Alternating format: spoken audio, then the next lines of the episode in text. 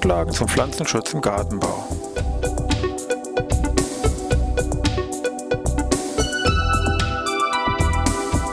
Ein wöchentlicher Podcast der Forschungsanstalt für Gartenbau an der Fachhochschule Weinstefan von und mit Thomas Lohrer. Für Gartenbaustudenten und alle anderen, die sich für Krankheiten und Schädlinge an Pflanzen, deren Biologie und Bekämpfung interessieren. Thema heute Ameisen. Ja, ich begrüße jetzt zur neuen Podcast-Folge hier aus Weinstefan, Pflanzenschutz im Gartenbau. Wenn es irgendwo, sag ich mal, in Massen, Anführungszeichen, krabbelt, dann sind es in der Regel die Ameisen, die hier damit ähm, gemeint sind. Ameisen selber gehören jetzt mit Blick auf die Entomologie, also auf die Insektenkunde, genauso wie die Bienen oder die Wespen zur Insektengruppe der Hautflügler, der Hymenopteren und die Ameisen bilden dort oder repräsentieren dort eine eigene Familie der Formizide. Weltweit kann man schon vermuten, gibt es sehr viele Ameisenarten, zwar insgesamt rund 10.000 Arten. Allein in Mitteleuropa bleiben dann immerhin noch 1.000 Ameisenarten, sage ich mal, übrig. Wenn man das auf Deutschland jetzt nochmal reduziert, sind es ungefähr 160 Ameisenarten, die bei uns hier vorkommen. Von der Artenverteilung innerhalb von Deutschland muss man sagen, habe ich ein Gefälle von Süden Richtung Norden. Das heißt also im Norden sind die wenigsten Arten und im Süden sind die häufigsten Ameisenarten vorhanden, wobei es mag niemand verwundern, sage ich mal, dass hier auch viele Ameisenarten auf der roten Liste stehen. Optisch kann wahrscheinlich jeder irgendeine Ameise als Ameise auch ansprechen, für so einen Zentimeter groß.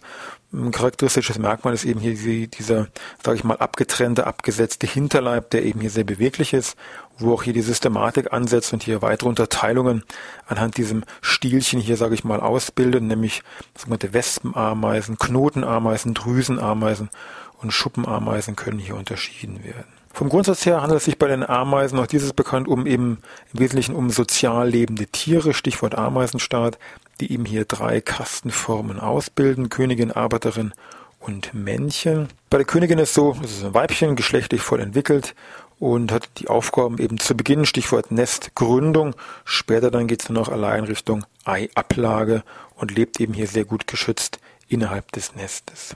Es gibt Ameisenarten, die nur eine Königin haben, monogyn, oder es gibt auch Ameisenarten, die viele Königinnen ausbilden, die sogenannten polygynen Arten, was bei der Bekämpfung schon ein Problem sein kann, weil natürlich, wenn hier viele Königinnen auftreten, natürlich sehr schwierig, die auch alle, sage ich mal, bei der Bekämpfung hier zu erreichen.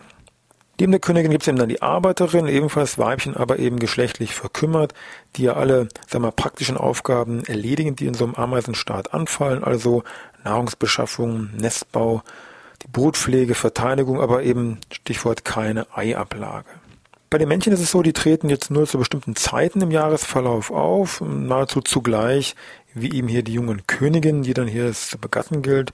Stichwort eben, beide sind geflügelt, Hochzeitsflug ist auch bekannt und die Männchen sterben dann nach der Begattung ab. Die Weibchen, die zukünftigen Königinnen, wenn man so will, haben dann die Aufgabe der Nestgründung auf unterschiedliche Art und Weise und ähm, dann nimmt eben der Zyklus so seinen entsprechenden Lauf.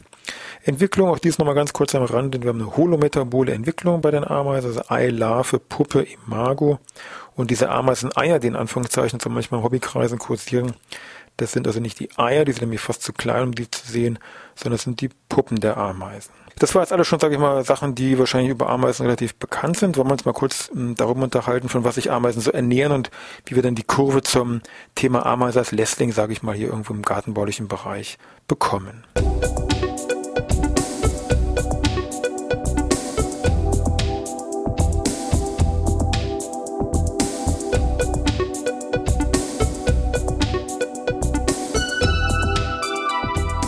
Ja, wie ernähren sich jetzt nun äh, unsere Ameisen? Vom Grundsatz her gibt es ja verschiedene Möglichkeiten. Im Wesentlichen, ich sage mal, tierische Nahrung und oder Honigtau. Es gibt ein paar Spezialisten, die sich ja von selbst gezüchteten Pilzen leben, ist immer wirklich hier die Ausnahme, aber die Pflanze selber sieht man schon, ist direkt gar nicht im Fokus jetzt von dieser betreffenden Ameise. Gucken wir uns mal die tierische Nahrung an. Stichwort, sage ich mal, Waldpolizei fällt einem da sofort ein. Also die tierische Nahrung ist ja relativ breit aufgestellt, also sprich Insekten, Spinnentiere, Tausendfüßler, Schnecken und und und. Lebendige Tiere, geschwächte Tiere, tote Tiere, also relativ breites Spektrum. Natürlich ist dabei auch klar, dass eine ganze Reihe an Schädlingen auch hier, sage ich mal, mit abgefangen wird. Extreme Form von dieser Nahrungsquelle tierische Nahrung wären eben in den Tropen hier diese Treiberameisen. Andere Quelle neben der tierischen Nahrung haben wir gesagt, Stichwort Honigtau. Geht also darum, an der Pflanze saugen bestimmte Flohmsauger, also Blattläuse, Rindenläuse, Wurzelläuse, produzieren zuckerhaltigen Saft, Honigtau geben den ab und das dient ja als Nahrungsquelle für die Ameisen. Die Blattläuse selber erhalten jetzt hier, dadurch, dass sie eben hier eine Honigtor abgeben, Schutz und Hilfe durch die betreffenden Ameisen und dadurch werden eben indirekt die Blattläuse deutlich hier gefördert. Dieses Wechselspiel Ameise-Blattläuse ist ein eigener Wissenschaftszweig für sich hier die entsprechende Trophobiose. Spezialisten, wie schon eingangs geschildert, eben Stichwort Pilzzucht, kommt hier im Wesentlichen vor in den Tropen bei den Blattschneiderameisen, die also hier wirklich mal jetzt die Blätter von Pflanzen im Fokus haben, auch wenn nur indirekt, weil sie nämlich die Blätter entfernen, diese Blätter ins Nest transportieren, dort mit Pilzen bestimmte Art hier beimpfen und dann der Pilz auf diesen Blättern hier heranwächst und die Ameisen diese Pilze dann als Nahrungsquelle für sich in Anspruch nehmen. Ja, wie kriege ich jetzt den Bezug zum Garten von den Ameisen? Die Probleme natürlich im Wesentlichen, sage ich mal, durch die indirekte Förderung und den Schutz der Blattläuse, werden natürlich die Pflanzen geschwächt und, und, und. Also indirekte Blattlausförderung natürlich wird nicht gerne gesehen vom Gärtner. Und das andere sind mehr so Stichwort, sage ich mal, Ameisen als Lästlinge. Also meinetwegen die Nester, die jetzt im Rasen auftreten oder dass irgendwelche Gehwegplatten gelockert werden, weil eben die Ameisen noch runter umherkrabbeln oder irgendwelche Nester ausbilden, dass hier irgendwelche Ameisenstraßen im Bereich der Terrasse auftreten oder auch meinetwegen direkt im Haus, Stichwort Küche, Speisekammer oder ähnliches hier, Ameisen, Tiere, Straßen, wie auch immer, sage ich mal, hier auftreten. Also die Frage ist, was tun, was kann man nun in diesem gärtnerischen Umfeld, Gartenumfeld hier tun, um Ameisen hier irgendwie, ich sag mal, in den Bann zu schlagen.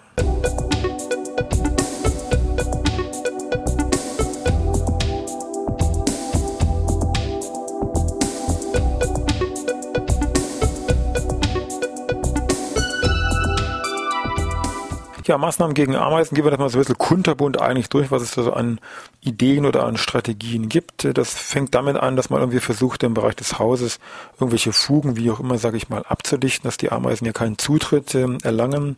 Das kann bei den Gehwegplatten dazu führen, dass man sagt, okay, ich muss die in gewisser Stärke einfach haben oder dass ich im Wesentlichen nicht mit Sand, sondern mit Kies oder Split das Ganze unterfüttere, dann löse ich das Ameisenproblem von alleine, weil die einfach diesen Bereich hier nicht nutzen um hier ihre Nest- oder andere Strukturen auszubilden.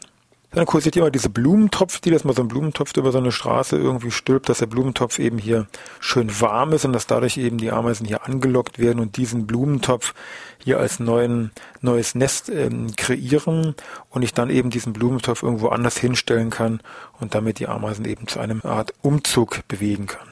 Das Ganze klappt aber nur, ist ganz klar, wenn die Königin ebenfalls hier mitzieht. Also nur dass ich das auf irgendwo eine Ameisenstraße draufstelle, passiert erstmal wahrscheinlich noch gar nichts. Also wichtig, das Ganze klappt nur, wenn die Königin hier mit in dieses neue Blumentopfnest hier mit übertragen wird. Leimringe am Stamm anzubringen, ist ebenfalls eine häufige Maßnahme, die man hört. Der Gedanke ist natürlich klar, dass dann eben die Ameisen nicht mehr hoch und runter laufen können, um ihre Blattläuse da oben hier entsprechend zu melken. Klappt aber dann nicht, wenn sich irgendwelche Brückenbildungen hier ergeben haben durch irgendwelche anfliegenden Blätter oder irgendwelche anderen, vielleicht toten Tiere, wo die Ameisen dann drüber laufen können. Also auch da muss man ein bisschen häufiger natürlich kontrollieren, ob das dann noch funktioniert der Ameisen nicht schwimmen können, ist einmal so ein Wassergraben wie immer konstruiert, immer relativ günstig. Das kann so sein, dass man irgendwelche Behältnisse einfach direkt in Wasser irgendwo reinstellt, irgendwelche Schalen oder dass ich irgendwelche Konstruktionen, die, sage ich mal, irgendwelche Stuhlbeine oder Beine unten haben, dass ich die einfach separat in Wasser stelle und so eine Zuwanderung von Ameisen hier irgendwie verhindern kann. Mit Duftstoffen wird bei Ameisen natürlich schon sehr lange gearbeitet. Ich sage mal Stichwort Kräuter in Anführungszeichen kann ich so nutzen mit Blickrichtung Anpflanzen von solchen Kräutern oder das Schnittgut einfach nutzen und hier irgendwo in kritische Bereiche verteilen. Oder ich kann auch meinetwegen Stämme hier versuchen damit zu entwickeln, um dann so einen Abwehreffekt gegenüber den Ameisen zu erzielen. Was dann Pflanzen funktioniert, das ist ein bisschen vielfältig, gehen die Meinungen auch so ein bisschen, sage ich mal, auseinander. Aber sowas wie, sage ich mal, Wermut oder Fahne, Holunder oder Lavendel, das sind so bekannte, sage ich mal, Ameisenabwehrpflanzen. Im Rasenbereich kann es meinetwegen helfen, einfach mit einer klassischen Heißwassermethode hier diese Ameisennester natürlich zu begießen. Natürlich muss man immer schauen, Verhältnismäßigkeit, geschützte Art, rote Liste und so weiter. Da kann man nicht einfach so blind dann natürlich agieren, aber es geht nur vom Grundsatz her. Also Heißwassermethode würde hier mit Sicherheit sehr einfach funktionieren. Pflanzenschutzmittel in dem Sinne natürlich nicht. Das geht dann in Richtung Haushaltsinsektizide. Das sind also natürlich meistens Sprays oder Kontaktmittel, die natürlich eigentlich nur so eine Art Kurzzeiteffekt haben auf die betreffenden Arbeiterinnen, die natürlich nur irgendwo zu sehen sind. Langzeiteffekte sind eher mit Köderdosen zu erreichen, die also hier einen Langzeiteffekt eben besitzen, weil diese Stoffe, die da drin sind, eben noch an die Brut und andere Arbeiterinnen und auch so die Hoffnung an die Königin damit verfüttert wird. So bekannte Wirkstoffe wie Fipronil und andere sind da entsprechend drin. Mit den Köderdosen klappt natürlich am besten, wenn sonst die Nahrungsquellen eher etwas unten sind, also zeitiges Frühjahr oder Herbst. Ansonsten gehen die Ameisen da vielleicht nicht so gerne dran, weil sie eben genügend andere Nahrungsquellen besitzen. Vielleicht noch ein Wort zur biologischen Bekämpfung von Ameisen. Es gibt einen Ameisenlöwen, der ist relativ klein allerdings. Es handelt sich um eine räuberisch lebende Larve von der Ameisenjungfer. Das ist so ein libellenartiger Netzflügler, übrigens auch Insekt des Jahres 2010 der sich in einem sandigen Boden solche trichterförmigen Vertiefungen gräbt, relativ kleine Vertiefungen, zwei bis drei Zentimeter. Die Larve sitzt dann unten, guckt also hier Richtung Himmel, wenn Sie wollen, hat hier solche Zangen und alle Tiere, die hier hineinfallen, speziell eben Ameisen, werden eben hier gelähmt und können dann ausgesaugt werden.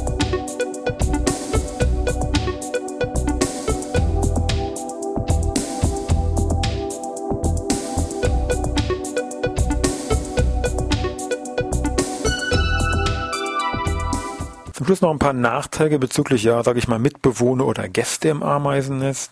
Habe ich mal zwei Beispiele herausgesucht. Zum einen Rosenkäfer, also Zitonia aurata und andere Rosenkäferarten, die natürlich sonst eher im Kompost, sage ich mal, bekannt sind, aber auch hier diese Rosenkäferlarven tauchen also nicht so selten in Ameisennestern auf.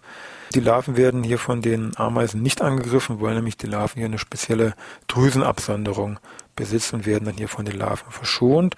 Allerdings, wenn dann die Verpuppung zum Käfer stattgefunden hat, dann muss der Rosenkäfer auch gucken, dass er aus dem Nest kommt, weil er nämlich dann keinen direkten Schutz gegenüber den Ameisen sonst hätte. Teilweise sind gar nicht so wenige von diesen Larven in diesen Nestern anzutreffen, also schon relativ häufige Insektenart, die hier in solchem Ameisennest anzutreffen ist. Ebenfalls noch eine Besonderheit ist der Ameisenblattkäfer. Da taucht im Namen schon eine gewisse Nähe zur Ameise auf. Klytra-Arten sind das hier, so rot mit schwarzen Punkten versehen, wo die Weibchen hier so besondere Eigelege ausbilden, die sie in Ameisennestnähe abgeben. So ein bisschen Kiefernzapfenartig sehen die aus und werden dann von den Ameisen da als sagen wir, Baumaterial mit reingeschleppt. Die Larven, die sich dann hier von diesem Ameisenblattkäfer entwickeln, die bilden hier so einen Schutzköcher und in diesem Köcher leben die dann und können sich dann von, ich sag mal, tierischer Nahrung, also irgendwelcher Ameisenbrot oder andere tierische Reste oder tote Ameisen hier ernähren und verlassen dann aber auch wieder das Nest, wenn sie dann als Käfer wieder vorliegen und meistens tauchen dann diese Käfer in der Nähe des Ameisennestes hier an irgendwelchen Weiden und anderen Gehölzen auf und sorgen hier für einen geringen Blattfraßschaden. Vielleicht eine botanische Besonderheit zum Schluss. Samenverteilung von Ameisen ist ebenfalls nicht so selten. Hier gibt es einen speziellen botanischen Fachbegriff dafür, die sogenannte Myrmecocorie, wo also an den Samen solche fleischigen Anhänge sitzen, die sogenannten Elaiosome. Und als Ganzes wird es dann von den Ameisen ins Nest getragen. Der Samen bleibt dann unbehelligt und wird mir von sehr vielen krautigen Pflanzen genutzt, um hier eine gewisse Zerstreuung, Samenverbreitung hier zu erreichen. Bezüglich Literatur zum Thema Ameisen gibt es natürlich sehr viel. Ich habe nur mal ein Buch raus, wo ich denke, da hat man mit Sicherheit einen sehr guten Einstieg, was auch ein sehr bekanntes Buch ist, zwar von Bernhard Seifert. Nennt sich ganz einfach Ameisen beobachten, bestimmen aus dem Naturbuchverlag. Schon ein paar Jahre alt, aber immer noch mit Sicherheit ein sehr empfehlenswertes Buch mit einer ganzen Reihe hier an farbigen Abbildungen und Erklärungen zu den einzelnen Arten. Gut, damit sind wir mit dem Thema Ameisen auch soweit, äh, sage ich mal, durch. Ja, dann wieder bis Dienstag.